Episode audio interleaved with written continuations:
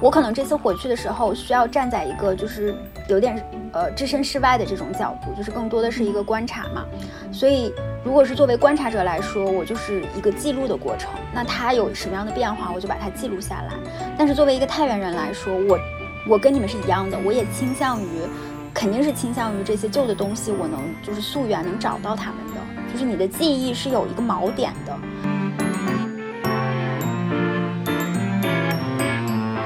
小时候，如果家里人要去市中心办事，他们都说去市里，所以“去市里”这个词让你感觉就是你是住在一个室外的人。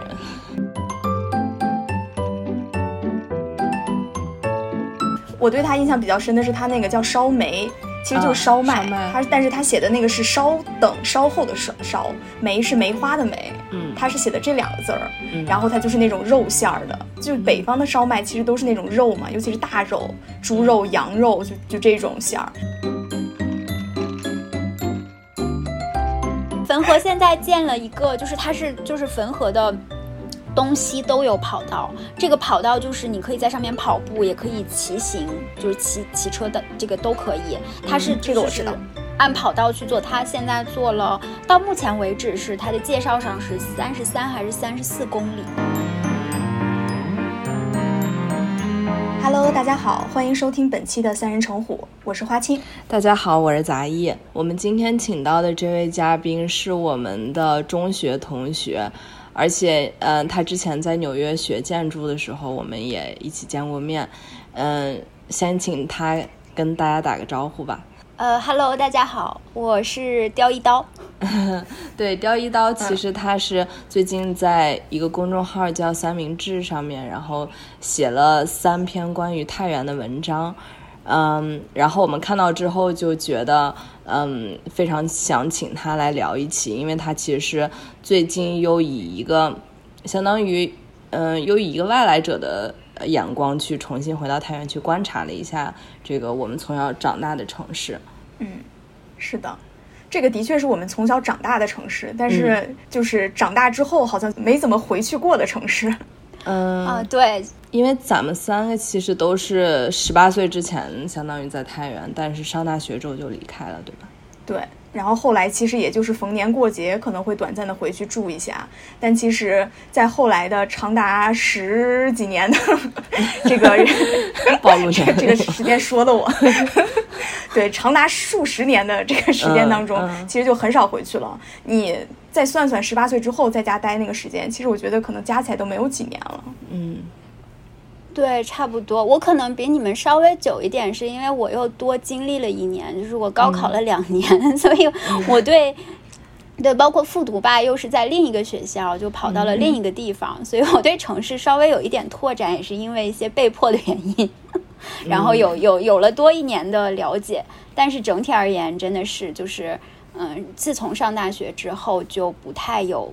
机会能长时间的和这个城市发生一些在空间上的联系，嗯嗯，是的，这个联系我觉得目前仅存的或者说非常鲜明的特点就是我们每个人的口音，就是你的普通话当中还会带有一些太原的味道。那你跟太原尤其是杂音很弱吗？我我还挺强的。其实雕一刀你也有那么弱，嗯，对，是的，因为有一些尤其是太原人，他可能是能听出来我的这个口音的。就类似于是了，就是那种 往上扬的那个调，经常是会通过这个东西来去判断。虽然整体会比较弱，但是杂役还是很浓的。嗯，可是也有听友反馈，就是数年的节目听下来，发现杂艺的太原口音越来越弱了。我说那可能是因为杂艺离乡日离乡日久，就越来乡音就已经慢慢的淡了。没有，我是有可能是我在刻意隐藏，就是我的这个，因为如果我想太原味重的话，我可以很重。嗯，是，但其实是有这个味道。可是我我和杂艺，我觉得我们都不会说太原话。一刀会说吗？我不会，我家也没有人说太原话。其实我家人就是不是在太原，不是太原人，祖籍上也不是，所以我们多多少少就是说太普嘛，就太原普通话这样。对对，那。我自己，我说不来，我觉得可能我刚离开家乡的时候，多多少少对太原没有那么大的自信，就把它作为我的家乡给周围人介绍。嗯，我是不自信的，所以感觉嗯是这样，对吧？就是所以那个太普这个东西，我上大学的五年之中，嗯，刚去宿舍的时候，就是同学，就是我们一个宿舍的同学就会很明确的指出你的话里面的乡音。那到后面的时候，大多数人是听不出我的。声音的，而且就是因为我长，就是我个子矮嘛，然后瘦瘦小小的，嗯，但凡就是见，就是第一面见到的人，基本上会猜我是南方人，不会说猜我是北方人。那我觉得多少可能是因为我对家乡的这种不自信的感觉，造成了，嗯，我 也是渐渐的就把这个太原的这个普通话的这个音就就消失掉了，就不存在我的这个这个说话的这个声音里面了。但是。等到年龄到一定程度的时候，这个自信可能就也不叫，就是这个这这种这种不自信可能就消失了。是的。然后对家乡有一个更更怎么说更平静、更冷静的一个认识。那到这个时候，可能就会多多少少的也愿意再把这些这些乡音带出来找一找。对对对，会这样。而且有的时候，你其实听到这个。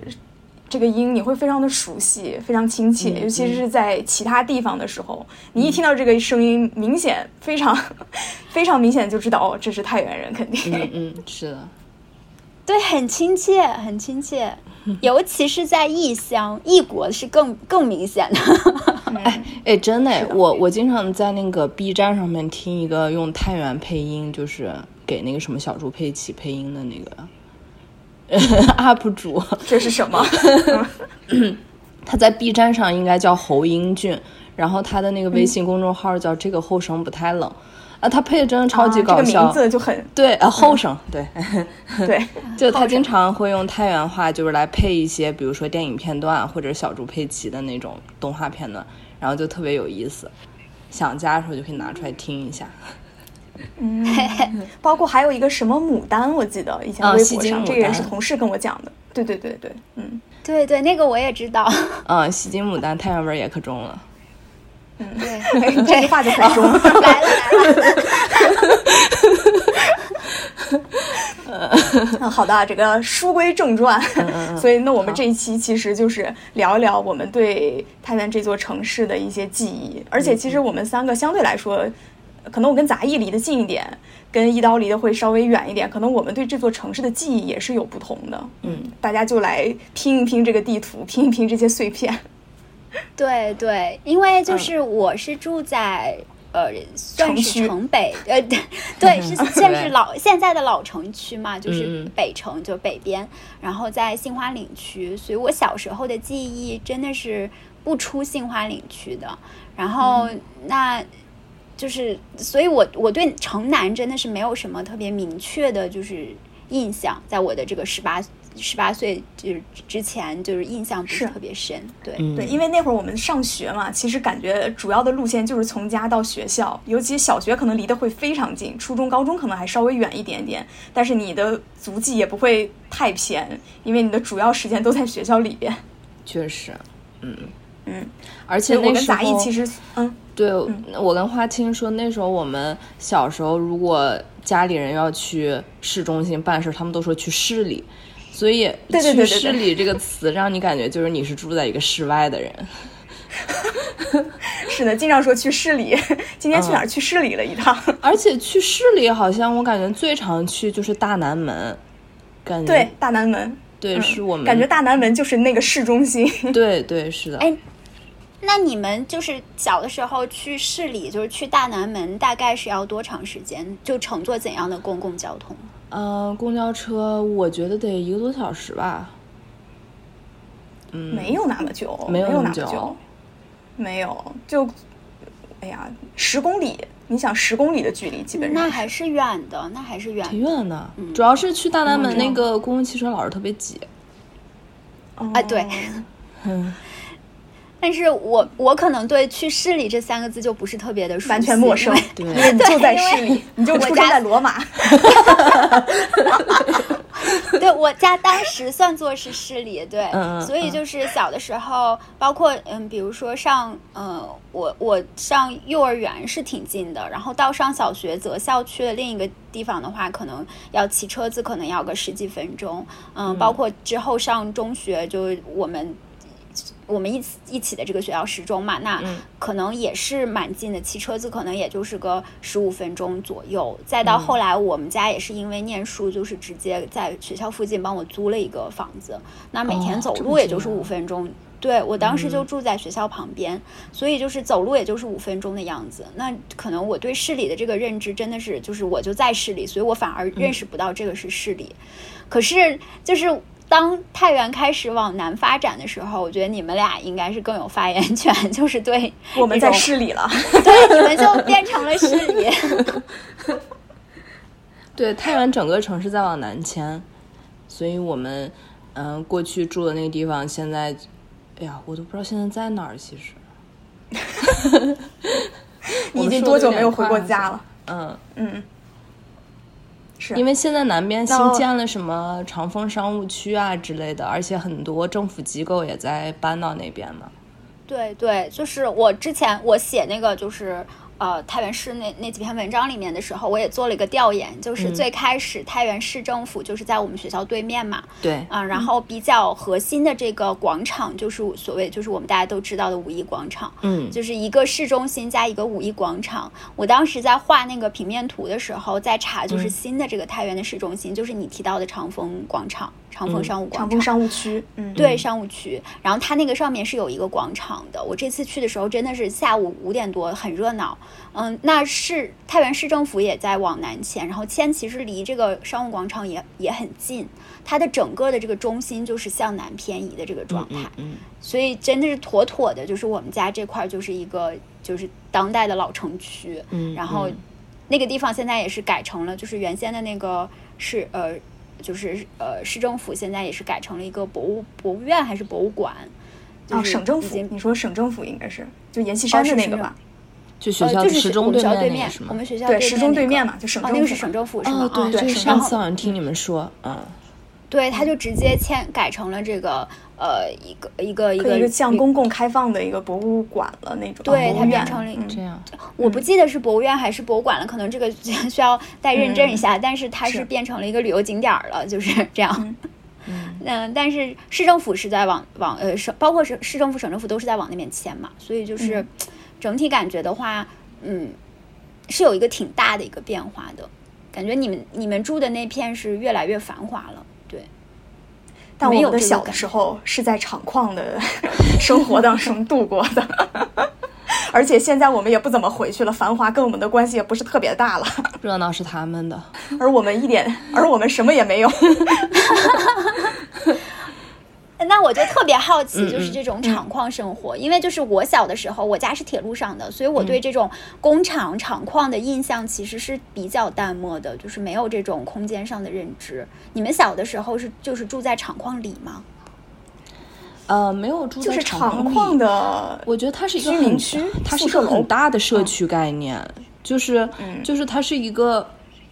比如说厂矿是厂矿，是大家工作的地方，但是呃，你住的地方离这个工作地方还是挺远的。其实，那也不一定，有些离得近。哦，对对对，嗯，对，有有些可能离得比较近，嗯，但是呃，它那个其实它可以铺的很开的，然后它的医院和学校住的地方，它可以就是和这个对工厂其实也有很多嘛，因为这个一般来说工厂它可能是一个系列的，有各个不同的。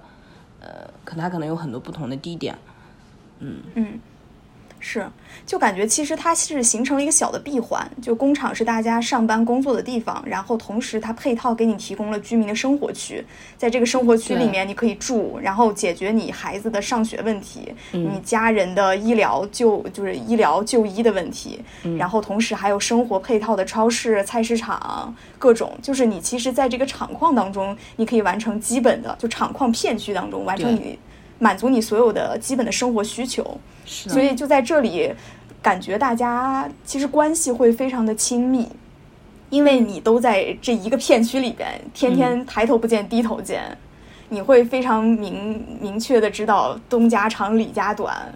然后甚至可能不同的人家会牵扯上八竿子打得着的那种亲戚关系。这我觉得可能是一个比较奇特的体验。嗯。那我有一个问题，如果它是一个很封闭的一个空间，或然后包括你们的生活、居住，然后工作都是在这个区域里，那你们有意识自己是在什么时候打破这个空间，然后去到外面呢？就比如说上学。对我来说，就是高中的时候，因为我小学和中学都、初中都是在这个厂矿的附属小学和中学上的，就是就像刚刚华清讲到，其实就是神奇的，就是。嗯，你和你的同学认识，然后你发现你们的父母也都是认识的，就是这个就是最大的一个感觉。其实，包括小的时候，就是我上小学的老师，甚至是教过我的父母这一辈的人，是吗？对对，就是包括当时我记得当时小学的那个书记，那个因为要报什么优秀家长，那就报了我妈妈的名字嘛，然后他就知道他是教过我舅舅的。哦，然后他就会知道哦，你舅舅是谁谁谁，然后他就会说，哎呀，你舅舅当年特别的调皮啦，然后怎么怎么样，就就是他当时这个老师年轻的时候刚来学校，他其实就带过你父母那一辈的人，然后趁着他还没有退休的时候，他又带了你，嗯，就会有这种非常神奇的传承的关系。嗯，你倒让我想到，嗯，我我想到我的另外一个老师，这个是很神奇，我不知道他跟工厂有没有关系。但是他是特别神奇的一个存在，就是他是上海人，就是他那个那个，嗯，他是我中学的数学老师，然后他已经年龄很大了，当时大概有七十多岁，听说他是返聘的，返聘的，对，然后他是上海口音，而且他就感觉和其他的人都特别不一样，嗯，他每天。上班时候几乎都会化妆，而且她的那个头发什么的特别永远特别精致，然后就是那种上海老太太的那种精致，嗯，然后好像是因为她当时就是很多很多年前，我不知道她是属于下乡还是什么支援这边的建设，然后她来到了就是太原的这个这个区域，我不知道这个跟工厂有没有关系。因为其实我们那一片的工厂，或者说别说我们那一片儿，整个太原的很多工厂都是五十年代那会儿国家为了大力发展工业建出来的。然后在那个时代，包括有苏联的技术专家会来到这边去支援建设，然后会从全国很多地方去调集不一样的那种技术骨干，就是全国的很多人他会流动迁徙到这一片来。所以其实这个厂区你会知道很多人会来自五湖四海，很少有就是山西本地人。对，所以你就可能有很多南方的。包括很多当年就是很好学校毕业的那一些人，就是为了支援建设来到了这里，然后扎根在这里，有很多这种情况。可能你的这个老师也是类似。那其实这样的话就是很多元的，就是你们都是来自不同地方的人，然后聚在一起，成为了所谓的可能在当时就是新太原人。嗯，是的，的确是。那就是你的可能是祖辈了，甚至是因为五十年代那个时候嘛。嗯。但是我对你刚刚提到，就是说，呃，你的老师教过你的你的长辈的这个印象，我觉得特别的，我觉得这个这个这个感觉很独特，就是它有一种，就是有一种小城市的那种时间的那种时间和空间的那种感觉，它是固定的，是稳的，它是不不不变的，然后你就会，你就会从自己的生活中去，呃，包括自己上学跟老师的交流中去。探知到长辈或上一辈的这种生活，这样的生活体验对我来说就是完全不存在的。因为就是像你们是厂矿嘛，然后我家其实也算是铁路铁路家庭，就是我们家都是铁路上的。铁路上也有个特征，也是不太是山西，就是太原或者是山西这边的。所以我父母也不是刚刚提到，就我父母也不是这边的。那我们就是我们这个圈子里面，其实也是有。这种像太铁一校、二校什么，然后就是太铁一中、二中，类似这样子的。但是我就是很早，就是我从幼呃学前班，我是还是在铁路上念。我上小学的时候，我就跳出这个这个圈子了。然后跳出之后，我就感觉到，就是我上小学一年级的时候，我们那个班主任就是一个老太太嘛。当时很多家长对她都非常的。有有感情。我现在想，可能就是像你提到的这个，就可能那些家长对他可能教过那些家长，所以那些家长对他就非常的有感情，他们就很愿意让自己的孩子去。呃，这个老师的班就是让他做班主任。当时我记得他退休的时候，他就是他带了我们一年，他就退休了。他退休的时候，那些家长比孩子都有感情，就是我印象中是这种，就是他们很对他，就真的是就恨不得就给他写个，就是写个红旗给送给他，就类似这样子。但是对我来说，我就是很很淡的，我不认识他呀，我就认识他一年，他就走了。然后包括我上一年级到六年级，就一直在换班主任。就是他不是一个固定的这种状态，就是每年都是一个不同的班主任。然后那会儿就是开始有了这种二十多岁、三十多岁的这种班主任。然后，嗯，可能年纪大一点的反而就是在学校不不算是一个主流了。我觉得可能也就是在我们上小学的那一阵，就是太原的这种人口流动性可能是会有一个怎么说，会有一个变化，或者是吸引了更多的人才，还是怎样，就是发生了这样的一个变动。造成我们对这个是，对这个城市里面的这种，就是它不像原来那么固定了。老师不会说是带过我们的长辈这这样子了。是的，我的嗯，我的老师应该没有带过我的长辈，因为因为我反而觉得这种事情在厂矿其实不常见，因为很多我们父母有很多人并不是在这个地方出生的。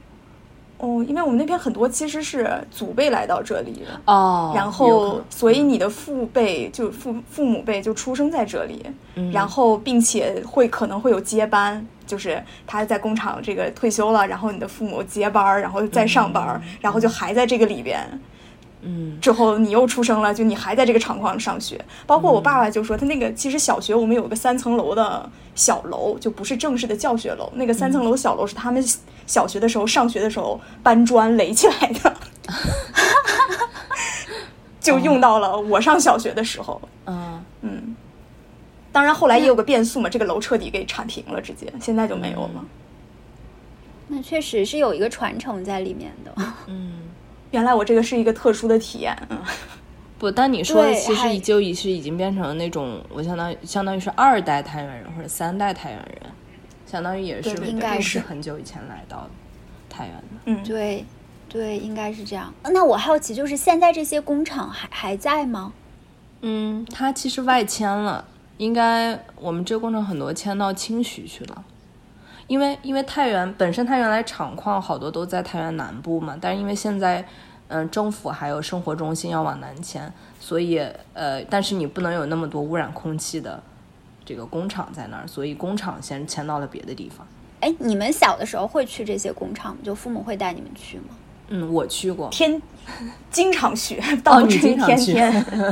对，因为其实我离得很近，就跟杂役可能不一样，我离那个工厂特别近，走个十分钟就走到了那个大门了。嗯，包括小的时候，比如说洗澡，你要去大澡堂，是吧？北方这种大澡堂洗澡，你经常就会去厂里边去洗，因为厂里边这个它有热水，水更大，嗯嗯，就感觉会更好，所以经常会去厂里洗澡。就会去厂子里边溜达。当然，小的时候你去溜达的时候，你已经能感受到那种衰败了。就因为其实九十年代不就在提倡说下岗再就业呀，就是包括国企减负呀，就这些东西。其实当时就下下岗了一批人。就你即使是小学的时候去那个工厂，你也会发现很多荒草丛生的那个地方。嗯，后来稍微长大一点点，对于比如说七九八这些有了概念之后，我就觉得，哎，这个工厂其实完全可以改造成以前那个样子，就是艺术空间的地方。因为其实那些工厂本身就是五十年代苏联援建的，非常有那种特色，就还经常是那种红砖楼啊，或者这个是那种铁质的，或者什么，我也不知道那是什么材料，但是你会觉得是一个。很特殊的空间，你在其他地方是看不到这样的建筑的。当时就会觉得，哎，其实完全也可以稍微改改，搞成这个样子。当然到现在也没有做一个非常好的改造，它就荒在那里了，就反正也没人管，野草照样长着，甚至有些地方可能就作为物流仓储空间了。但是其实小的时候是经常去的。嗯，我是只有暑假的时候，可能有时候会被我妈带去。其实我印象最深刻的反而是味道。就是那个工厂里面特有的那种味道，呃，然后，然后有很多很多那样，就是还罐罐子大大铁罐子，还有管道什么的，就是特别特别大，在那个厂区里面，嗯，但是我我妈工作那个地方就是有很多那个嗯架子，架子上面放了那种巨大的零件，然后我小时候经常在那个架子中间玩，然后我就记得那个上面都是那种铁疙瘩一样的零件。我觉得这种空间记忆其实还蛮独特的，因为对我来说，因为我是学建筑的嘛，我对这种工厂记忆真的就是学了建筑之后，开始去关注到建筑遗存，就是你们说的七九八这种，就是它从价值来说，它可能没有那么高的价值，所以你把它评为什么呃历史保护建筑，它可能不够格，但是呢，它又有一定的就是记忆价值，就是像嗯作为。工厂来说，它其实是代表了，就是我们在五十年代大兴土木开始去从第一产向二产发展的这这段时期的一个。嗯，我国的一个历史吧，所以说很多这种大型的工厂，如果它有一定有相有一定就是空间上是有一定特征的这种，如果能把它留下来进行一定的改造，那是留留下了一段记忆嘛。所以我对你们刚刚提到这种购巨巨购物，就是你站在里头可能觉得特别自己特别的小，然后周围的东西都巨大个的那种感知。真的是我上了大学之后，在深圳那边去做一些呃，就是呃建筑改造的这些项目的时候，我才有一些认知。但是真的是就是小的时候，我是我是对这些建筑没有认知，所以说很多人跟我提说太原市是一个重工业城市的时候，我就很懵，我说跟我有什么关系？但是没想到今天在城区里，对呀，不好意思，我没有 没有没有那个自夸的意思，但是就是我觉得这这块我是空白的，是缺失的。就今天跟你们聊的时候，我才就是我才知道，包括我之前写那几那几篇文章的时候，做一些很简单的研调研的时候，我才知道哦，原来就是太原市还有这么多这种厂房，然后它是有这些很有趣的空间。但是另一个有趣的点，就像你提到的，就是说没有。就是这些工厂虽然很有趣，然后它也可以被开发，它有很大的潜力去被开发，但是它没有开发。我觉得这个没有开发就很太原，就是 太原市就是一个。爱咋咋地的一个状态嘛，就是，嗯，就是差不多得了。我就觉得我们城市就有一种差不多得了的那种状态，就是我们有很长的历史，但是呢，我们要不要认认真真的把这段历史，嗯，重新表述，然后向向包括本地还有外地的这些游客去讲述出来呢？啊，我们要，但是呢，差不多得了。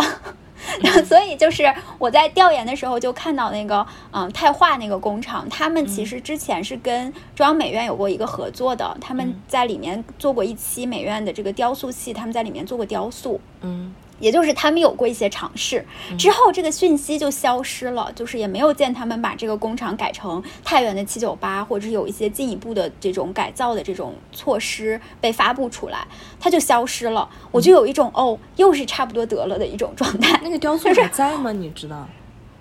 我印象中，它可能还有一些就是大型的，可能还留在那儿，有可能，但是我也没有去过嘛，所以就是很多都是通过照片、通过互联网、通过小红书去看。但是呢，这个地方据我所知，这还是不可以进的。就太化，好多现在想去那边，现在很热的一个词叫废墟探险嘛，就是很多人愿意去到那个杭州也有很多废墟探，对这个有还是挺危险，嗯，对，有点危险，但是大家的。这种令人兴奋的这个点就来自于这种危险嘛，所以未知的危险，对这种未知的危险，所以很多人喜欢去这种未被开发的这种地方去探险。那我看到的一些图片上就是说，呃，这个地方门门口就写着不让不让来逛，不让拍照，好多人都是翻墙进去的。对，所以就是说明这个地方还是没有被开发起来。虽然它有很好的这种资源，但是它确实没有被特别明确的开发。我这次回太原其实比较。呃，大比较深刻的一个印象是太原市，你能看出他开始开始努力了，就是稍微动弹了一点儿，对，就支棱起来了，对对对，就稍微支棱起来了。嗯，虽然他可能努力的方向有的时候也不一定准，就是他明显是一个二线城市，在做历史保护上是在跟着这种一线城市在就是追着他们做，所以他有一些呃动作的方法不是特别准确。但是呢，它明显是在动。就比如说那个，它新新把那个五一广场改造了，然后改造加了一个就是城门楼子，然后它在旁边是有一个大的地图的，那个地图上是写的就是太原府城，也就是老的这个太原城区的几个就是重要的这些旅游景点，它会把那个上面一一标注，就告诉你哪些建筑是这个城门楼子是怎么弄出来的呀？就是它是根据什么旧的挖掘出来的那个遗迹复原的，还是说？他就是想象了一个城门楼子，然后在那儿建了一个。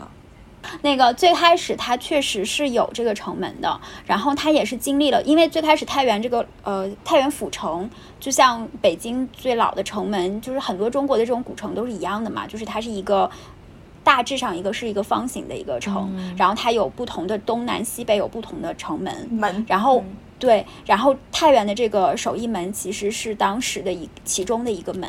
然后包括我在查的时候，好像当时就是有很多重大的历史的这个事件，都是跟这个门有关系的。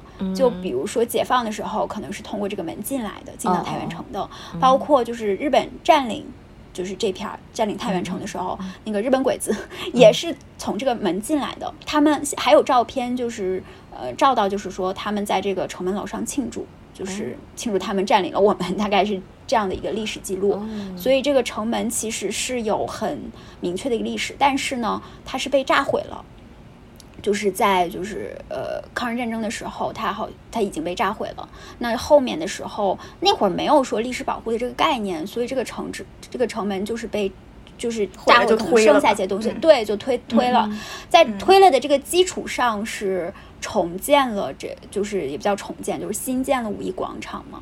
就五一广场应该，如果我没记错的话，应该是一九五一年五月一日建的，还是一九五二年？这个记得不太清楚。对，对，它就是相当于是我们新中国成立，然后为了庆祝这个，也有这个意思。然后又是劳动人民嘛，呃，劳动人民自己自己建的自己的这个广场，所以他就新建了这个五一广场。嗯。然后五一广场，包括五一广场上的建筑，其实就是，呃，一直是有变化的。最开始可能是什么样子的，到后面也有一些变动，一直变变到就是我们小时候的那个记记忆有那雕塑，对那个雕塑，我觉得特别有特点哎。对，就是那个时代的雕塑。嗯，对，那个雕塑其实最开始它也不是那样的。我就查那个历史的，就是记录的时候，它之最开始它其实是一个比较偏向欧美的那种有裸体的一个建一个雕塑。嗯，对，然后然后就被投诉了，大家就觉得说，哎，这个是不是不太美观呀？可能那会儿的人不太能就是就是接受这种审美，所以就是他们后来就变成了这个。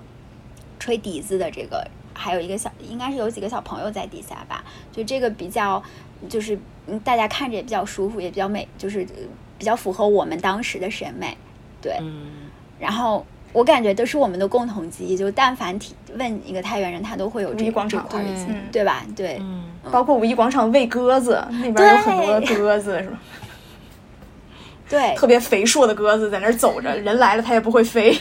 对对对，还有那个英语角啊，对，小时候英语角我也去过哦，练英语，练英语口语，pair work，两点练习。对对对，有英语角有外国人吗？还是都是中国的小？都是中国人，都是中国人在互相练英语。而且就是后面我记得就发展出来了一种就是那种就是对话的模式，就是你就有一个模板，然后我记得当时我就在那里面有的时候遇到的小朋友，他们就是有一个模板，他上来感觉他不是在跟你对话，他就是在背他那个模板。啊，英语角我觉得时代眼泪。对，这个其实就有一点点，就刚才雕雕问我们什么时候破圈的这个问题。嗯嗯。其实我觉得相比杂艺来说，我可能破圈稍微会早一点点。嗯。就是包括小的时候学电子琴，就是要去大南门去市里面学电子琴。嗯。然后包括要去英语角，小的时候也是五一广场英语角，还有五一广场上，我记得还有那个电子琴队列的表演，好像是为了庆祝两千年吧，当时就搞了很多台，非常。啊！我也在那个里面表演。难道你也在那个里面？是，我就在那个里面。是在。呃，五一广场是在五一广场。我记得很，那可能我是在迎泽公园，因为我记得很明确，也有这么一个巨大的电子琴电子琴对练。嗯嗯，这这个这个就暂且按下不表，你继续说。啊，好的。对，没有，就是，然后后来就随着初中其实就出来了，初中就没有在厂矿学校，但是最后其实大家高中都相聚在是吧？十中相聚在解放路那个地方。对对对，是这样子的，就是包括就是五五一广场这块，我还有一个记忆点，就是旁边的那个麦当劳，因为那个麦当劳是第一个进驻太原的麦当劳，对，所以就是它真的是就是呃，我在我个人的这个这个成长记忆里面是非常重要的一个部分，就是说我记得小的时候每周六的这个呃英语角，呃。练完英语，所谓的练完英语，然后出来的时候，我爸就会带我去麦当劳吃一顿。对，那个时候真的是太幸福了，那个就叫下馆子了，就是已经算是很奢侈的一种行为了。对，所以对这个麦当劳的印象是非常深刻。所以我这次回去的时候，嗯，五一广场现在不是已经就是大变样，跟我们就英语角也不在啦，喂鸽子的也没有啦，然后他就是把之前就是相当于。我们不记得的那个历史，又又把它重新续上了，所以就在这边又建了一个崭新的一个城门楼子，但它是一个古代的城崭新的城 城门楼子。对它叙述的这段记忆，其实可能跟我们确实没有什么关系，但是它是跟太原历史有关的。对，那那对我而言，可能让我最有感触的。地方就是我过马路的时候看见对面的那个麦当劳，包括那个麦当劳都变小了。就是他们之前它有一个很高的一个台阶，然后要往上爬才能上去。那后来可能它调整了这个路路的这个水平的高度，所以说我去看的时候，我就感觉这个麦当劳可能也是我长大了，我就感觉麦当劳变小。对，我觉得麦当劳变小了，楼梯也没有原来那么高了，就是有一种哎说不清楚就很复杂的这种感情。嗯对。我们可以聊聊时钟呀，因为大家对于时钟周边附近的这个印象肯定是最深的嘛。我印象最深的其实是那个外文书店，就是时钟的外文书边上比较近嘛，要走一个路口。嗯，因为那个时候初中其实也离得比较近，就也在那个附近。上了高中之后呢，还要跟初中同学聚的时候，经常就会相约在外文书店聚会。就其实你去了那儿也不看书，但你就觉得好像有一点以文会友，或者说我并没有在浪费时间一样。我是去书店了。对，所以当时经常去那个外文书店去闲逛。虽然现在那个外文书店也变化非常之大，就是后来再去的时候，它里面会增加非常多礼物礼品的部分，甚至都不知道都不是文具相关的了，很可能是乱七八糟锅碗瓢盆，好像也都有了。我记得外文书店选书还挺好的，嗯，选书非常好。对，是就咱们那个时候，反正对，是的。对，那会儿选书真的不错。我记得我当当时我们我们那会儿念书的时候，不是读那个钱钟书嘛？然后当时老师推荐围围城，嗯，就是你身边的书店是买不到的。我记得我就是在外文书店买到那本围城，就是那会儿还是不错的。但是现在不行了，现在感觉礼物偏多。这样，嗯，对。哎，那个底下还是有，可能是书店。嗯嗯嗯，我记得书店旁边好像是有一个肯德基，还是有一个什么？有个必胜客，客对必胜客，而且好像也有肯德基，是两个是挨着的。对他们俩是一个一个母母公司吧，应该是一个公司的，所以啊，百胜是，嗯，对对，但现在好像应该是没了，印象中好像是不在了。嗯嗯。那就没啥印象了。啊，对 我除了这个外文书店之外，我还有个印象比较深，就是柳巷。其实是因为我以前没有上高中的时候，我很难意识到柳巷就离我上学的地方如此之近。嗯，其实是很近的，就是因为小的时候，比如说所谓去市里逛街的话，就是去柳巷逛，就柳巷、钟楼街、食品街这几个地方。然后呢，上了初中、高中，其实住就在靠近市里的地方住了。然后每一天可能就是坐车或者坐公交车上下学。突然有一天上了高中的某一天，才发现原来柳巷就离我如此之近，就是我小时候去市里经常要去的地方，现在就在我上学的边上，居然当时那个感觉还是非常奇妙的。对，可能我们小的时候对空间的认知真的是不是特别的清晰。就是觉得它是跳跃式的，就是点和点之间跳跃，然后至于中间有多少路途，不知道，也不在意。是，你们以前逛街是经常去哪里逛呢？哎，我突然想到五一大楼特别有名，哎，它就是不是就是在那个五一广场？五一广场那儿。还有个什么？五一广场是一个环形的路嘛？天龙商天龙，这是天龙。天龙是在市政府附近，在那个迎泽大街上。天龙是小的时候非常经常会逛的一个地方，还有贵都，贵都是在柳巷里边。嗯，华语看来是我小时候逛街逛的比较多，感觉你们都没有什么太大的反应。贵都我知道，然后我小时候经常去的是华语购物中心，那个地方不是特别高端吗？就是感觉是有钱人才能去。华语购物中心是在怡芬街嘛？对，嗯，呃，不不，哎，等会儿。华语购物中心是在一分街哦，好像反正是在是在这边对，不是在那个那个南边嗯。嗯，对，华语购物中心在一分街。嗯，对我印象中逛街经历啊，我去贵都少，但我去华语购物中心经常去，因为我记得他们有一层是有卖卖文具的。然后那个文具里面就是有什么史努比啦，什么 Hello Kitty 啊，那会儿就是那种高档文具，所以我每次去一定要在里面溜达一圈儿，但是买不起，所以就只能是看，就是 Window Shopping 的那个 最初的模型。嗯，对，就看一圈，但是然后就是呃，在那边要上呃上面是有吃火锅的，会吃一次火锅，然后呃吃到就是这个楼要闭店了，听着它放回家。那首歌，然后再出来，对，是有有这个印象，对。哎，那你对华语购物中心的印象是非常深刻，我只记得它的外边的那个门脸的样子了，完全不记得它里边有什么。而且当时华语应该是一个很大的一个集团，好像超市也经常去华语超市。我们那边开的第一家超市就是华语超市。啊，我知道，在电影院边上。对，当时大家都要进去看看嘛，因为就是你以前买东西不是都是在商场里，然后后后面站了一个店员，然后你跟他说啥，他就给你拿什么嘛。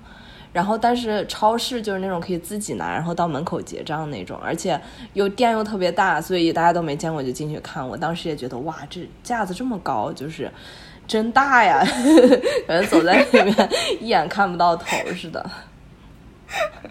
对，是一种新型的购物方式，对于那个时候的我们来说。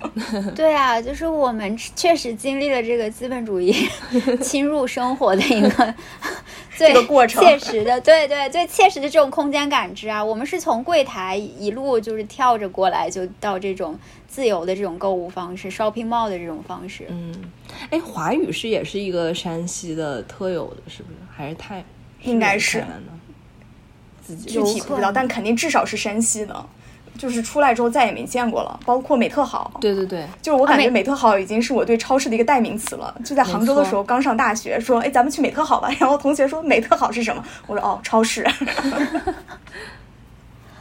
对，美特好肯定是山西本土的，嗯嗯嗯嗯，是的。看来大家逛的也不是特别的多。那吃呢？小时候都在哪儿吃呢？因为虽然大多数时候是在家里吃，家里吃，那有的时候还是会在外边下下馆子的。对我除了麦当劳还有华语购物中心上面的火锅之外，应该就是没怎么，嗯，应该就是羊肉汤。对，羊羊杂个羊肉汤，就是那个好刚刚，好刚刚，对我我想特别有名。对他比较，就是他小的，我小的时候最开始吃羊肉汤不是在好刚刚，是在我家附近的一个小店里头，到后面那个店就就闭店了，可能是那块要拆迁还是怎么回事儿，就开始去吃好刚刚。然后我印象中就是那个时候是要拼桌的。就我对拼桌的印象就两个点，一个就是我小时候，然后一个就是前几年，就不久之前，可能也就两三年前去香港的时候，在香港底下那个就是他们的那种很 local 的那种小店吃饭，就是需要拼桌，因为香港实在是太小了，那个店实在是太小了。然后再往前推，就直接推到好刚刚了。就那会儿真的是，嗯，想吃羊肉汤的人还真蛮多的，然后价格也不是很贵。现在也多是吧？我就没，现在没去过了嘛。就当时真的是，就每天要中午，就是它是卡着点儿嘛，然后你要去那边排队，特别长的队，都包括冬天在外面冻着也要这样排着队。然后那会儿那个，呃，好刚刚的那个，呃，他那个菜谱应该怎么说？它就也没有非常的丰富，不像现在还有什么精肉，还有什么什么肉之类的。那会儿就是就是可能就大碗小碗，可能就这么简单。然，然后配一个饼子，那个饼子一定要买，那个饼子非常好吃。嗯，然后每天就是跟着我爸，就是可能每周或者是。隔一段时间有这么一个机会去好刚刚排队吃吃一次羊肉汤，就特别的满足，就是那个汤也好吃，然后就那个整个那个环境，就周围都是陌生人，大家挤在一起，黑咕隆咚的，包括我印象中就是黑咕隆咚的，就一点都不亮堂。然后，然后那桌子也黑不拉黑不溜秋的，就感觉可能也不是很干净，油不拉滋的。但是，但是就吃的很开心，就是你对那个那个食物的那个那个汤的那个。冒起来那个热气，然后大家穿，可能那会儿真的是穿的穿的也不是特别好，就是还是那种比较素色的，是黑的，是蓝的，就那种衣服，然后挤在一起去，就就就吃一碗那个那个羊羊肉汤，那个印象是很深的。对，你们呢？杂艺有类似的印象吗？对，哦，我其实呃，印象就是那个太原面食店，应该就在大南门附近嘛。我记得他家那个是。烧煤，嗯，他是在那个呃，我对他有印象，也是当时去少年宫学一个什么课程，叫什么语言表演，大概就是每次上课我也学过绕口令，呃，八百标兵奔北坡，然后下了课之后，就是在那个太原面食店吃饭，然后那个因为他那个匾还是那个谁，呃，启功是启功写，启功题的，对，是启功写的，对，然后嗯，里面就记得吃面了。然后具体吃的什么面也忘了。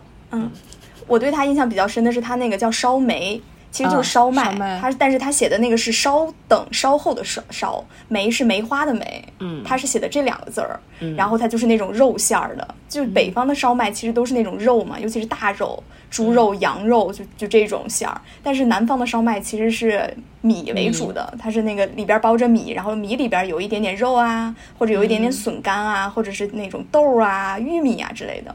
但其实我小的时候我就特别喜欢吃南方的烧麦。嗯，我就觉得这种肉馅儿的烧梅，而且它上面那个夹的呃那个掐的那个揪上面不是有点包子褶类似那个东西，烧梅经常都是干的，或者是就像没有熟一样的那样子，它每个都专门好像是做成那个样子的，我就觉得非常的奇怪，口感非常的不太喜欢。但是感觉烧梅就是太原面食馆一个也是一个很大的特色，基本上每一桌也都会点几笼不一样口味的，然后再就上自个儿的面吃。你们小时候都吃过这个烧梅是吗？我没吃过，我吃过。杂艺是不是没吃过？我没吃过，感觉我感觉这东西还挺异域风情的，我不知道为什么。我也没吃过，其实有点内蒙的那种感觉，我觉得很北方，就再北了。但肯定叫烧梅，因为我当时觉得这是啥？是这个名字，肯定梅花的。对。对，是的，嗯，我对这个的印象还是就是今年，今年还是去年，我我妈妈来上海，然后她买了几个上海烧麦，然后跟我说这跟咱太原的不一样。我说哪儿不一样？她说太原的烧麦里面全是肉啊。我说那叫烧麦吗？她说叫啊。然后我们俩还因为这事儿掰扯了半天，感情真有这个东西。对对对，不知道小的时候。小的时候第一次吃是吃到肉的，后来家人从超市买来那种糯米，就米馅儿的，我就觉得，哎，你这个馅儿真好吃，就还是会更喜欢南方的这种。嗯。另外还有一个可能老鼠窟吧，你们应该都吃过吧？就那个元宵，老鼠窟的元宵。我不得不说，就我真的就不是一个非常典型的太原人，就是好多东西我都是最近才吃，包括刚刚那个好刚刚羊杂个，我其实是一九年的时候我才吃过。哦，上次回国，那你这是很晚。对，嗯，对，老鼠铺的元宵也是很有名的，也是多少年的嘛。对，老鼠窟是对我家人会去排队买那个元宵，然后我有印象是真的是每次经过的时候都会排很长的队，嗯，而且它确实很好吃，它很它是那种硬，就是它是很厚实的那种。它不是那种煮煮完了之后是软的，就是可能就扁了的那种，它就非常的稳，然后很结实的一个一个团子，所以就印象还是挺深的。下次回去也得买，嗯，可以，是。其实你下次回来的时候，你就会发现，尤其是钟楼街、食品街，可能前几年就改造完了，但是钟楼街就是这两年刚改造，你可能就完全不认识那个地方了。就变化还是很大。我以前也没去过，主要是。不 可能吧？你以前肯定去过柳巷钟楼街，你没去过吗？没去过哦，钟楼巷街在柳巷啊。哦，我我以为这是两条街。它跟 不是柳巷里边，它是相当于一个是南北向，一个东西向的那种。嗯，就是两个是交叉的。铜锣湾然后那儿还有一个中中山公园吧？对，就在那附近，就铜锣湾那一片儿。嗯。它应该就是钟楼街，应该是这两年刚改造，然后刚改造完成的时候还是人山人海啊，经常有人去那边打卡。尤其晚上的时候拍出来的照片还是挺好看的，虽然下面全是人头。要去看。嗯。对 对，但是这个我要吐槽一下，就是作为一个学历史保护和建筑的，我对它的改造真的是觉得无言以对的那种，就是那真的就是照着原样重建了一个，嗯嗯，但是呢，就是就怎么说，就是我觉得它对城市的记，尤其是历史保护，它有一个点就在于你要保护到保护它到什么年代。就是有些建筑可能它是最早起起源于可可能起源于比举个例子啊，起源于元朝，然后它明清的时期进行过一些修改，然后一直发展民国，然后一直到现在。那你修复的时候，是不是要把其中的每一个阶段的痕迹都留下，还是说你直接把它拆了，然后建一个跟元朝一模一样的？呃，就是它有不同的这种观点，包括你对它材料的这种保存，就可能有一些材料是，比如说在民国时期填进去的。那民国那一九一一年到现在也好久了呀，它是历史吗？我觉得也是啊。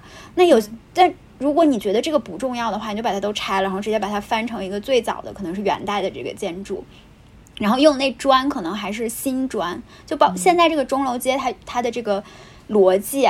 很大层层面上，就是他对呃这种材料的本身的材料他是不重视的，所以它的材料都是新的。这就是为什么逛那个街的时候，觉得它又很旧又很新，它怎么跟全国各地的古街都很像，就是会有这种这种幻觉。就我逛那个钟楼街的时候，我就感觉，哎，这个跟那个北京的大栅栏也挺像的呀，就可能比大栅栏稍微窄一点儿。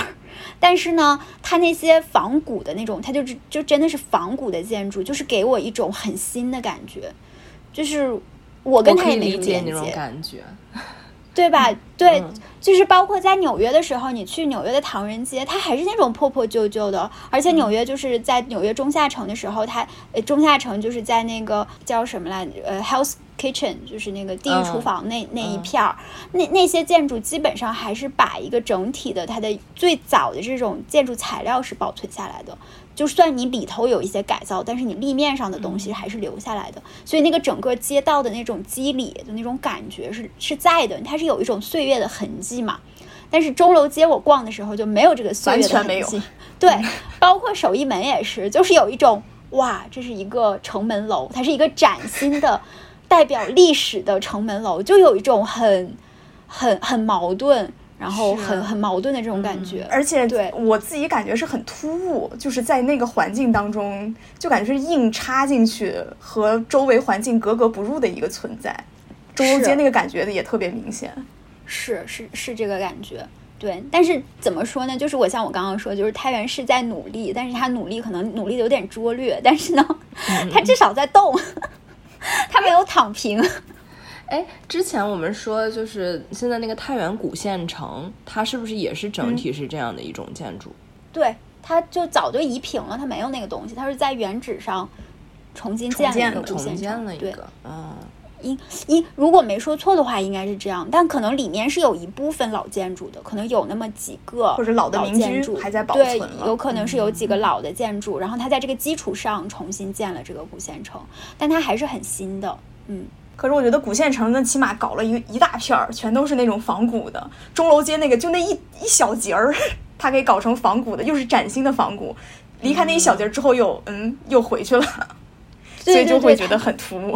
对，是它就跟周围的环境没有做一个相，就是融合或者是融入，它基本上就是它可能它也做不到，我觉得可能也想不到那么远。是对，先有一段网红打卡的地标先上了再说吧，可能这种感觉 应该是。对，包括其实除了钟楼街，你像迎泽公园不是也是改造来着？就迎泽公园改造之后，我其实也也溜达了溜达。你觉得怎么样？你们俩可以聊一聊，嗯。哎，银泽公园它应该是里边有一片儿也是搞了那种仿古的建筑，就是我不太记得那是哪一片区域了，就是有一片儿它也盖起来了一堆东西，就非常新的那种古建筑的亭台楼阁，它盖了一片儿，那片儿也是非常的崭新，非常突兀。我可能 没逛到那块儿，嗯，对，就很奇怪那一片儿。但是其他其实还好，因为其他地方它就是自然环境嘛，它只是把一些东西移平了，或者是。去掉了，然后又重新去弄了一些新的地方，就那一片公园的区域，我觉得还是挺舒服的。就其实还是环湖，有各种树，大家可以沿着湖走。一边那边是老年证件团，就发表证件的；那边老年歌唱团，然后老年跳舞团，就可能下午五六点，就是各片就开始活动了。我觉得有那个。区域在其实还挺好的，包括我有同学，他家就住在那个附近，他跟他妈妈有的时候下午吃完饭六七点了，晚上就在迎泽公园稍微溜达溜达，参观游览各个团，这些团就是他起的名字，之后游览一圈，其实就消消食、散步的地方。我觉得这一片其实还是挺好的，虽然那片古建的确还是令人吐槽，我觉得。嗯，我我可能是没去，我没去，因为我没有走到走全那个公园，所以我可能没遇到你说的那个地方。因此，我对银座公园的印象特别好，就是，哎，就是改造，嗯，你说一下改造是改造了什么呀？它变化挺大的，就是它把里面的我我觉得啊，我小时候对云泽公园印象是不是还是挺空旷的？它会有一个很大的一片，就是那种种的是花花草草的，也可能是我小的时候对空间的认知真的是就是很很小，所以我就觉得那一片花草特别大。然后我对它比较明确的印象就是我在复读那一年，我要就是我我学画班和我。呃，是就是我的画班和我上午上课那个地方要穿过迎泽公园，所以我每周就是是中午穿嘛，就下了课中午穿，最晒的时候，我对迎泽公园就没啥好印象，我就觉得就是全是土，然后都没有树，对，就感感觉我都快被晒干了的那种感觉，就是迎泽公园，我要穿迎泽公园，然后这次去的时候又赶上一个阴天，嗯，他又把那个就是他把这个就是他建了很。它是围了很，就里面的一圈是这种可以跳舞啦，或者是呃做一些呃集体运动，然后它外面是围着一圈跑跑道的，它是建了那个跑道，所以就是它又加了很多绿植，这些绿植就是高高低低的，是有一些错落的，就是跑道上基本上是可以被绿植完全覆盖的。我当时去的时候又是早上，就。那个感觉就很非常清爽，它就像这个城市中的一片绿洲。就是太原本来这个气候就很好了，早上就很凉爽，那个里面就更凉爽。然后你还能闻到那个绿植的那种树的那种味道，草木的清香，对，草木的那个清香。所以在里面的这个感觉，它把这个空间就是切成很多小的。片状的，然后一片儿，就像你说，就一片儿是跳这个舞的，一片儿跳那个舞，还有就真的是超级丰富。我发现太原的中老年人真的太会玩了，就是不同的扇子舞，然后不同的这种嗯，就是舞种，然后适应不同的年龄，然后就是有的就是可能活动量比较大，有的活动量比较少，还有老年人就专门是拍手操，就是拍拍手的这种，嗯，还有模特队，就是他正好有一个很，他找了一个很长的，就是一个像。呃，走廊一样的空也不叫走廊，它就是一个很正的一个空，T 台一个，对对，有点那个感觉。但是，然后就是有一个阿姨在前面带着后边好几排人，然后穿那种，他们真的是穿旗袍或者穿自己特别美的一件裙子，嗯，然后排着队的走。最前面有一个教他们怎么走的，什么走几步回头定一下，然后摆姿势扭一下，左扭一下右扭一下那种，嗯。然后对面就有叔叔，就很多叔叔站在对面拍照，然后就就是我就感觉特别的有意思，对，然后他又是大部大部分他是分性别，就是大部分跳舞的还是阿姨嘛，然后有几个比较骚气的叔叔也在里面跳，然后嗯，然后叔叔们有自己的活动，就他们会丢那种巨大的沙包，有这么大。然后就是丢来丢去的，怎么有那么大沙包？天，我不知道他们应该是想做多大的，当然都可以。对对，就那种负重型沙包，然后他们在里面丢沙包。还有一些很小的空间是适合一个人的，所以就会有有一个人的那种比较很孤僻的大叔，或者说比较喜欢自己一个人运动的，他会在里面舞剑，然后就是一个人在那儿舞。然后你路过的时候也不会影响到它，因为周围也有树稍微挡一下，啊，它就就是整个还呃里面是有一些老的这种亭子嘛，嗯，你爬到上面去就可以看那个塔，看就是公园呃附近的高楼。当时还有一个一个叔叔阿姨搬他们搬着小椅子就在那个那个小的那个塔上面坐着，就是吹风，有一些小鸽，就是有那种鸽子和鸟就在旁边飞，然后就落在那个那个旁边的那个呃石头的那个栏杆上，就是你就是感觉这个地方被安排的妥妥当当的。然后每个人都有自己的早上的生活，但那里面我估计啊，我那天是早上去的，我感觉我是里面为数就可能就是一个指头能数来的年轻的人，对，局外人，而且是年轻人，就是孩子们，就是感觉青青少年中就是就起不来的，就是大家都还睡着，就是全部都是基本上都是老年人。嗯，就是它的空间设计会非常合理，相当于它的布局整体，对它整个就是全部都用起来了，包括跑道上也有人在晨跑。我们还就是那天早上我还拍到了一只猫，那个猫也是特别的，特别的有有主见的猫，就是它也不害怕人，然后自己晃晃荡荡的走在跑道上。就是我对迎泽公园的印象就是感觉比原来要好的很多倍。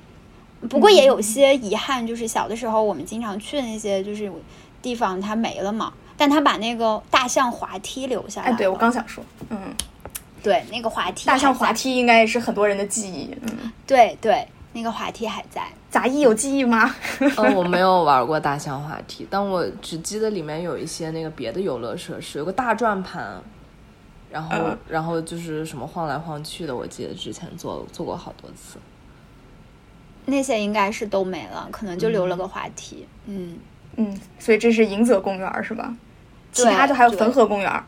对，我还对汾河公园是新建的吧？嗯，汾汾河公园是分阶段建的。嗯，是。对，它也是整个很长嘛。对对对，然后最开始那面其实还是有工厂的，然后他把那个工厂就是那个大烟囱推平了之后，就开始不断的去完善城市的这种呃呃。这种偏自然向的这种建筑，然后汾河原来是抽水沟嘛，就是我不知道你们小的时候有印象吗？就是那会儿其实没有多少水，有吗？有印象？我还真没印象，因为我觉得汾河那个，就是汾河上面不是有很多桥吗？嗯，而且我记得上小学的时候参加那个太原建成两千五百年知识竞赛问答，然后。每个人发了一个一本问题，然后也有答案，就让你背答案。对，当时参加那个比赛，就是他有一道题，就是问在汾河上由北向南的五座桥，当然只有五座桥，分别叫什么名字？因为我当时我我视线所及的就是比较相对靠南的那三座桥，再往北的那个胜利桥，我根本不知道叫啥名字了。反正当时就没有回答完全，所以我对这道题印象非常深刻。嗯，但是当时我的记忆里面就觉得汾河已经是非常。有水的一条河了，因为上面会架好多桥嘛，你要，包括我们经常说太原是河东河西，嗯，你就要过那个汾河来去从我们本来在西边，从西边到东边。所以我一直觉得那个河是实际存在的一个很大的鸿沟一样，就你必须要那个在桥上才能够过去。嗯，原来它是臭水沟吗？它，嗯，我这么说可能也有点夸张，但是小的时候这边确实是缺水的，因为当时在汾河上是有工厂的，所以对那个水资源的破坏应该是蛮严重的。所以汾河之前就是很早的记忆里面，就是它不是一个那种水量丰沛的一一一条河。所以后面它其实是引了黄河的水进来，呃，然后工厂移走了之后，也做了很多的改善，所以这边的环境就汾河的环境是越来越好。但是汾河上的这个跑道，其实我印象是不深的，就是可能也因为是我们出去念书，你看你都不知道吧？我不知道有这个东西。对，汾河现在建了一个，就是它是就是汾河的。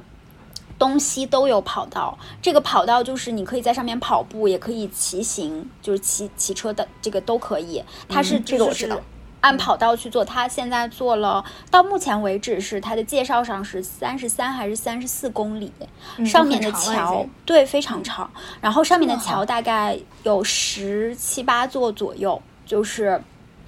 你骑的过程中就可以不停的看各种各样的桥，然后它就是基本上是反映了不同年代建造的这个特征。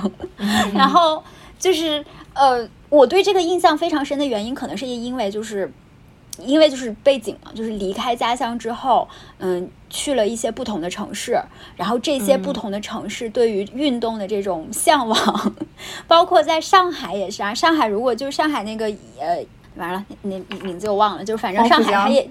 对，沿沿着黄浦江那，对，沿着它那个就是有那个有那个跑道，呃，有那个骑行道，就是这个东西就感觉是一个很潮的象征，就类似于没想到太原也有，对，就是类似于在欧洲，就是像呃阿姆斯特丹那边也是，就是就是骑行道是要分开的嘛，包括纽约也有专门的骑行道，就这个东西是很很。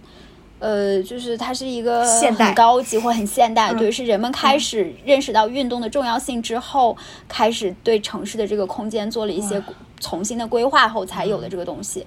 然后我没想到，就是在上海那个那个骑行道估计也没多长，但是跑到山西就是你能能有三十三公里。然后我那天就是去我奶奶家，然后就是我妈就说：“哎，你要不我们带你去那儿骑骑车子？”我说：“好呀。”然后我们就直接从那个它算是中间吧，一路就骑了。我们骑了大概有五六公里，就没有很长，但是也把我累得够呛。就是真的是你骑的时候很开心，就是你在路上能看到那个河，它河水也蛮蛮丰富的，蛮丰沛的。然后。还有上面有划船的，还有小朋友在那边玩，包括草坪上也有也有部分露营的人。嗯，他还建了一些很有趣的，比如说沙滩，就这种河边的沙滩就很搞笑。就那个沙滩它不是挨着河的，因为挨着河会会有生命危险嘛，就会不安全。他把那个沙滩建在一个就是呃旁，就是河旁边是专门铺了一片草，然后又修了一条路，然后路里面有一个人工沙滩。对，我记得以前也有吧。我记得汾河公园好像就是有很多这种奇奇怪怪的东西。以前那有，我记得是有什么步道，就是那个骑行道，应该是这几年才搞。但是我印象中，因为我还有那种小的一些景观是以前就有的。嗯，我初中的时候其实就在汾河，也不远嘛。然后经常其实家里有人就会在汾河边上锻炼身体。就那会儿汾河它公园可能只有六公里吧，就是它那个沿河的长度，就会沿着那个汾河公园走。就那会儿其实的环境已经不错了，当然肯定没有现在这么好。那这就完全是一个住在老城区的人，就是对那边不了解的一个很典型的特征了。就是去了以后，感觉看什么都跟猎奇似的，就觉得都是新的。可能有一部分真的像你们说，就是就是你们平常经常见到的，那对我来说就是完全是新的。然后结合上这个跑跑道，然后它里面还有一些小的这种。呃，羽毛球场、足球场就夹在中间，然后有小朋友在里面踢球，然后打篮球，就是有这种小的空间。就整体而言，真的是非常高级的一个一个运动的一个地方。而且好像就就是新，好像有新闻说，就是山省计划，就太原市吧，应该是计划把这个跑道继续延长，就是沿着汾河继续往上下游延长。对，好像有这么一个新闻。对，嗯。就感觉很高级，下次一定要去 汾河边跑跑步了。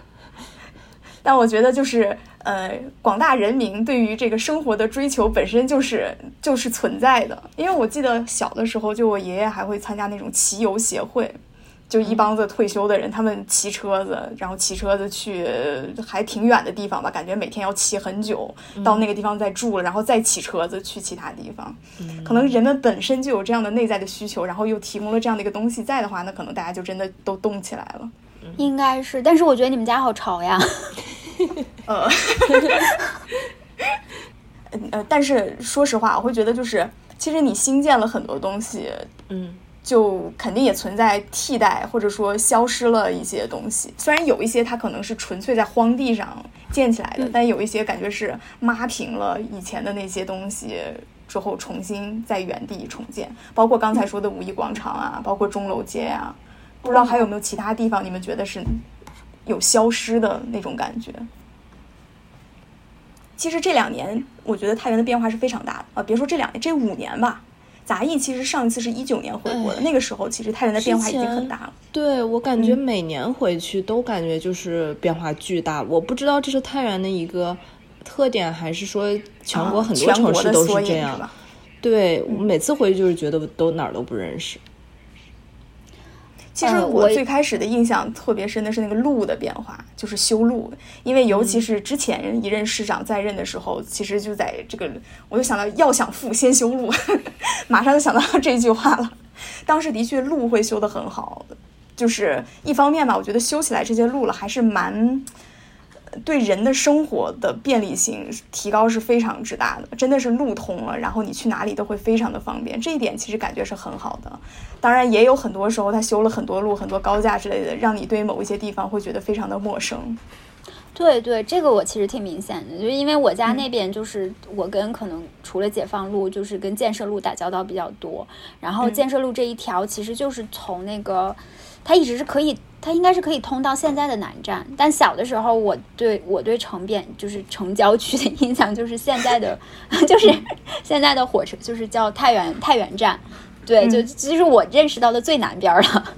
然后然后那我家门口就是。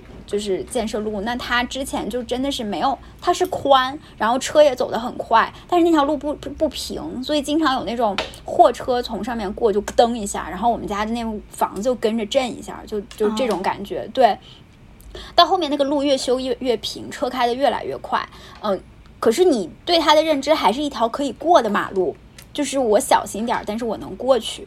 嗯，直到就是他开始建这种，他开始建高架桥了，然后他建了这种。不同的高度，然后车车型的这种路的时候，那我发现这条路它不是可以人可以过的了。这个尺度就是你建起来之后，周围的房子反而显得矮了。包括你你过去，你必须找红绿灯，然后以及找那个呃天桥，没有天桥你是过不去的。那这个其实它对城市整个这个空间的这种改造，嗯，对我来说就是一种全新的认知。包括我回家的时候，我就找不着我家在我之前那个。住的那个旧的那个家到底在哪儿了？在那十字路口，真的是一点儿 都找不见，一点儿跟小对跟小时候那印象完全就不一样。当时那个我们家对面的那种卖书的那种小铺子都没了。然后我家也是，就是我之前那个家，人家本来有个院子的，那后面就修路拓宽拓宽拓宽，然后我家那院子就没了，就最后就变成嗯，我们家最因为呃。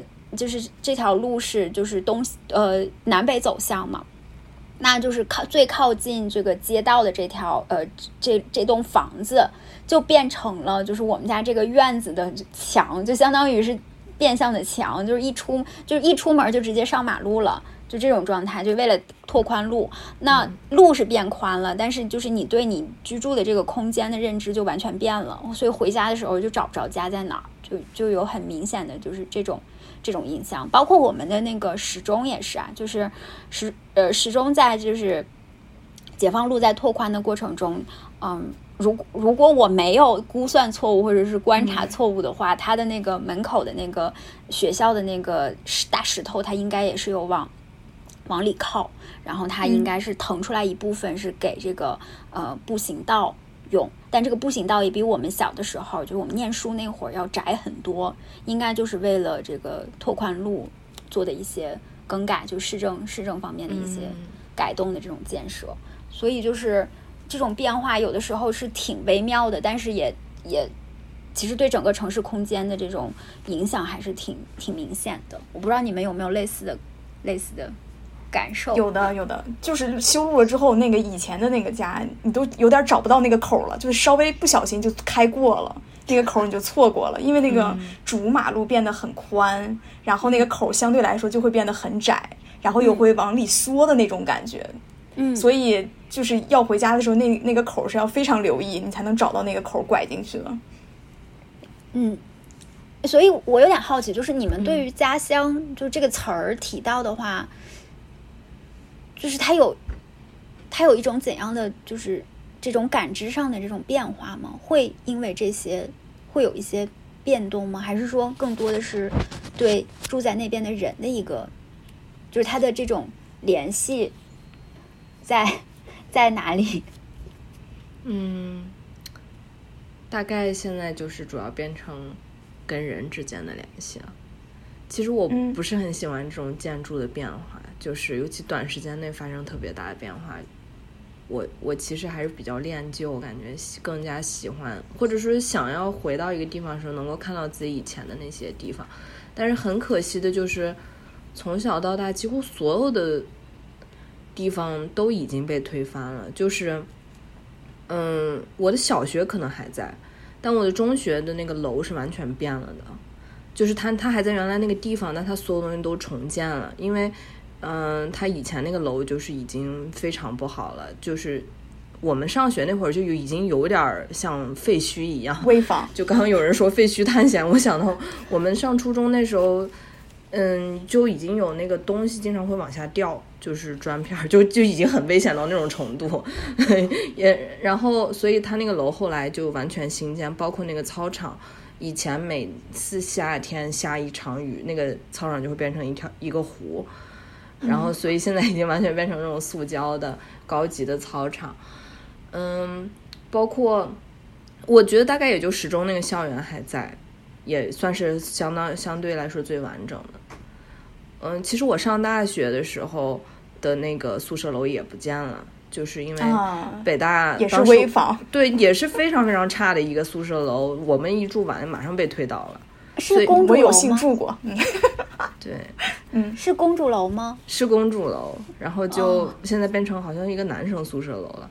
反正，反正就是感觉你所有的住过的地方的痕迹几乎都被抹掉了。你你想要回去找曾经的东西也找不到了，是很遗憾的感觉。嗯，我想到就是我小学其实变化还是比较大的。小学以前操场那个地方重新建起了教学楼，教学楼那个地方推倒变成了操场。嗯。我有点不太知道为什么要这样子做，而且重新推倒建了之后，我觉得那个楼还不如以前那个楼弄得好看。就它外面涂的那个颜色，感觉有点一点都不高级，就还不像以前。以前其实就是白色的瓷砖，然后上面是红色的房顶，虽然很简单，但是那个感觉很很简洁、很干净。现在就搞得五颜六色，然后就觉得就很奇怪。嗯嗯，就是。我能理解杂艺说的，就是你希望你生活过的地方是有那个痕迹的，你回去之后能够有有记忆、有感知。但是我倒是是可以接受，如果为了当地的人就是更好的生活，你把它推倒重来是可以的。当然，你你推倒重来之后你得更好呀。像我小学那个校园，我就觉得推倒重来之后还不如以前。当然，也有可能是比如说地基的问题，或者说阳光朝向这些的问题吧。当然也有可能，但是起码从外表来看，我觉得推倒之后还不如原来，那么还不如保持原来的东西。可是如果他推倒重来之后，他能够更好，我觉得那我也接受把我以前的痕迹抹掉。可能我再来怀念的时候，只是来这片土地上站一站，想想以前的样子。嗯，我是这种感觉。其实就是怎么说，我我我我的感觉其实有一部分跟你们一样，就是我可能这次回去的时候需要站在一个就是有点。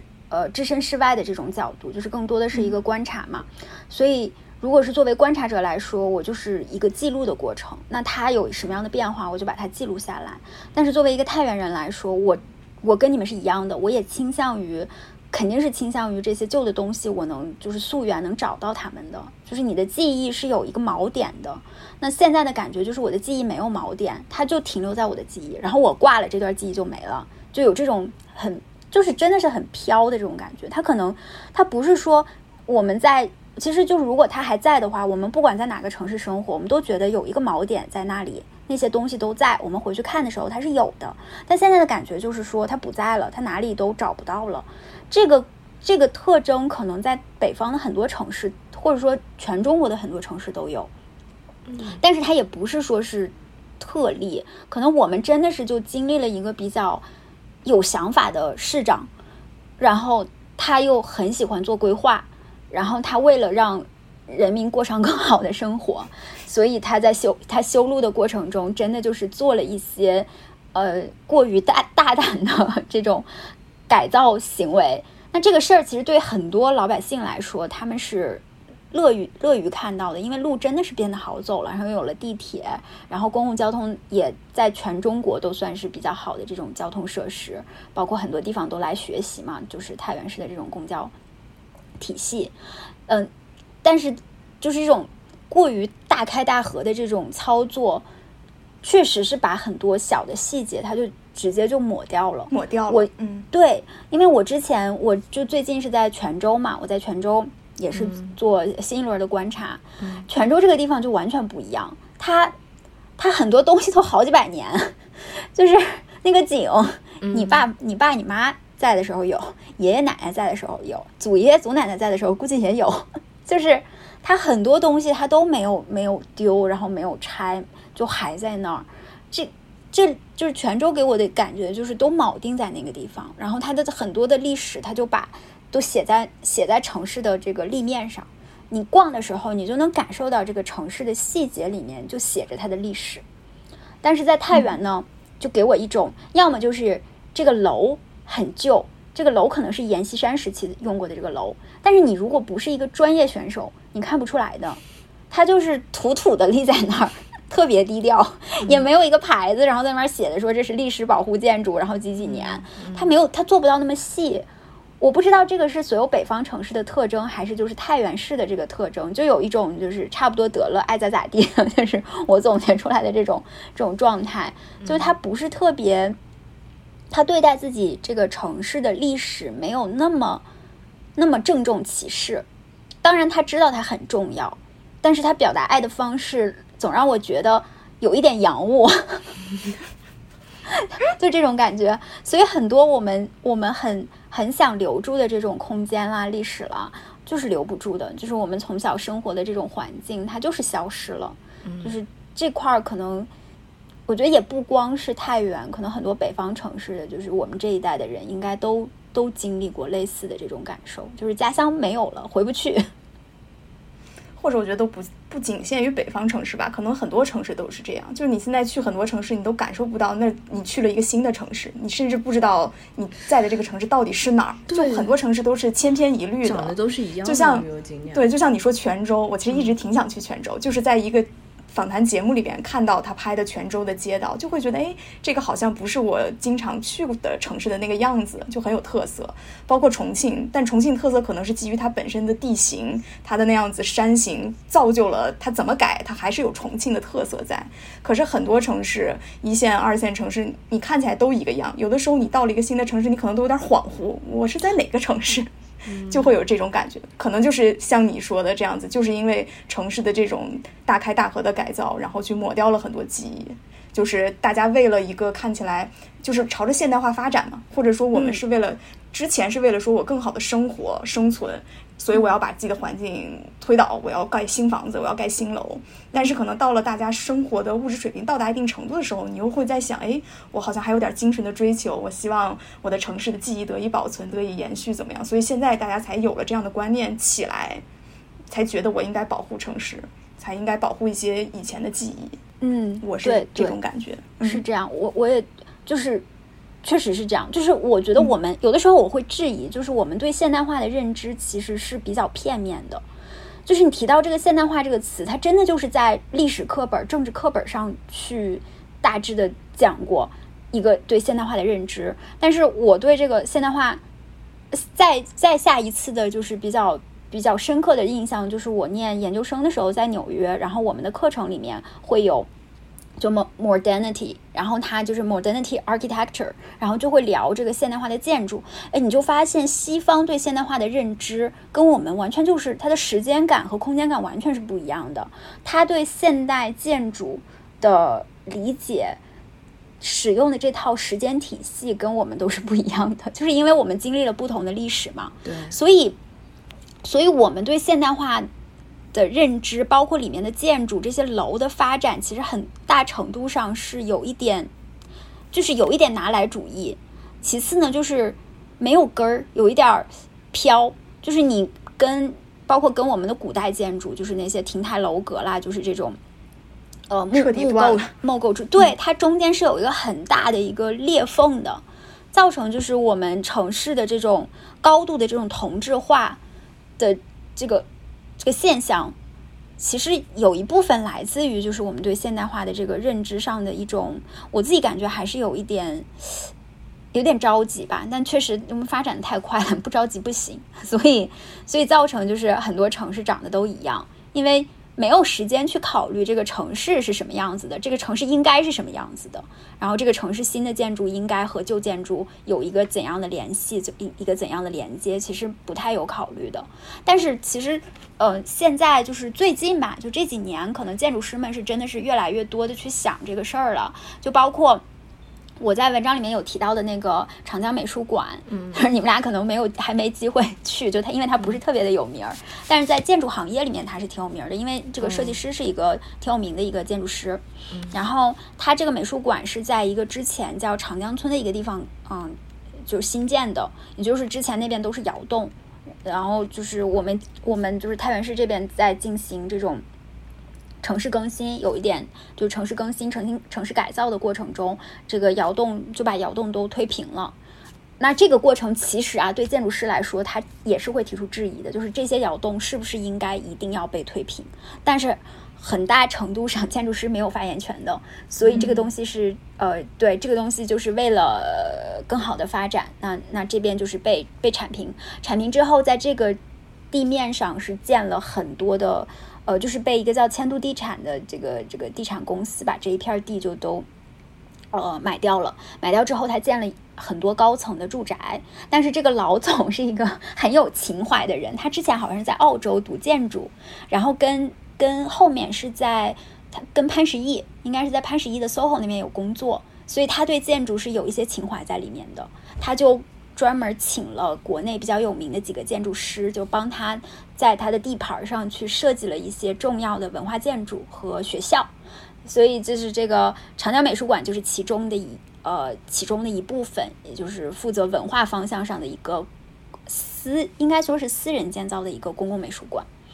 嗯，那它的这个特征，就我去的时候，我明显能感觉到它是一个当代建筑，就是它就像一个，因为它是那种巨构型的，就是一个方方正正的一个大方块儿立在那儿，然后颜色又是那种土土土红色的那种砖砖的那种那种感质感，所以你往那儿一立，我就觉得，哎呀，这就是一个山西的当代建筑，就是就有那种感觉，但是它有一个是一个纯当代的东西，我是感觉啊，我自己作为就是之前学建筑的，我还是挺满意它的这个整个的这种。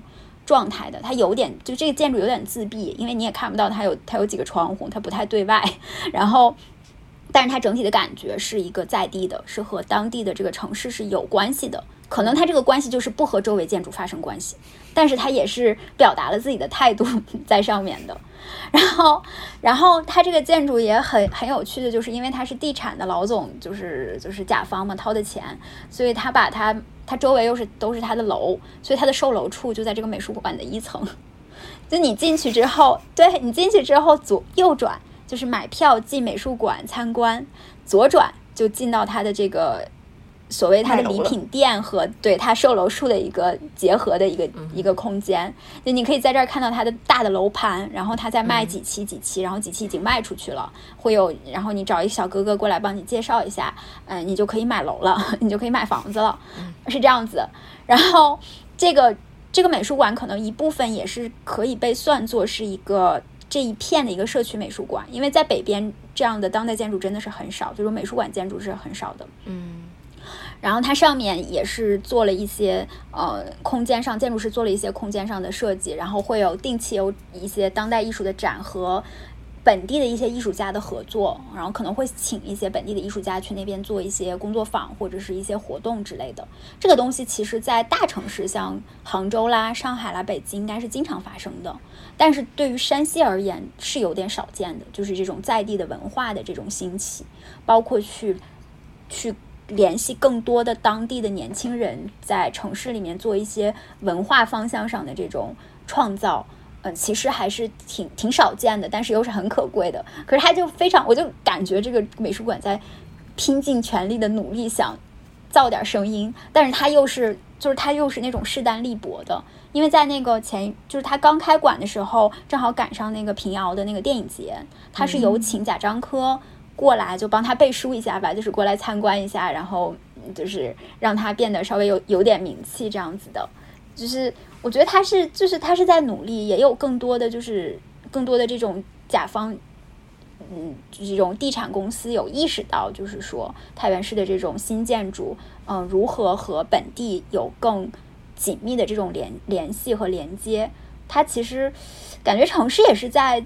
在往好的方向发展吧，是是这样一个一个状态，但是又不是，你就感觉他就是使劲儿，但他又不是那么使劲儿，就那种状态。但起码他使劲儿了，还是会朝着一个好的方向去发展的。希希望是希望是，对我们也是这样的期待。对，好的，那我们这期节目差不多就到这里。感觉大家聊了很多，或是共同的记忆，或是对这个城市不一样的一些回忆碎片。对，觉得有很多新的认知。对，大家也可以去听一下屌一刀在那个三明治电台做了一期关于太原的节目，是另外一种感觉。嗯嗯啊，谢谢，打个广告。对，好的，那也感谢大家收听我们的节目。然后可能大家也发现，我们现在节目不是双周更了，就最近这段时间可能更新的也会相对比较随意一些，嗯，可能不定期会上线一下我们的新的节目，也希望大家能够保持关注啊，不要取关，我们还是会更新的。嗯，好的，好的，那这期节目就到这里。嗯。感谢钓一刀，谢谢，谢谢，谢谢。嗯，好，那就这样啦，拜拜，拜拜，拜拜。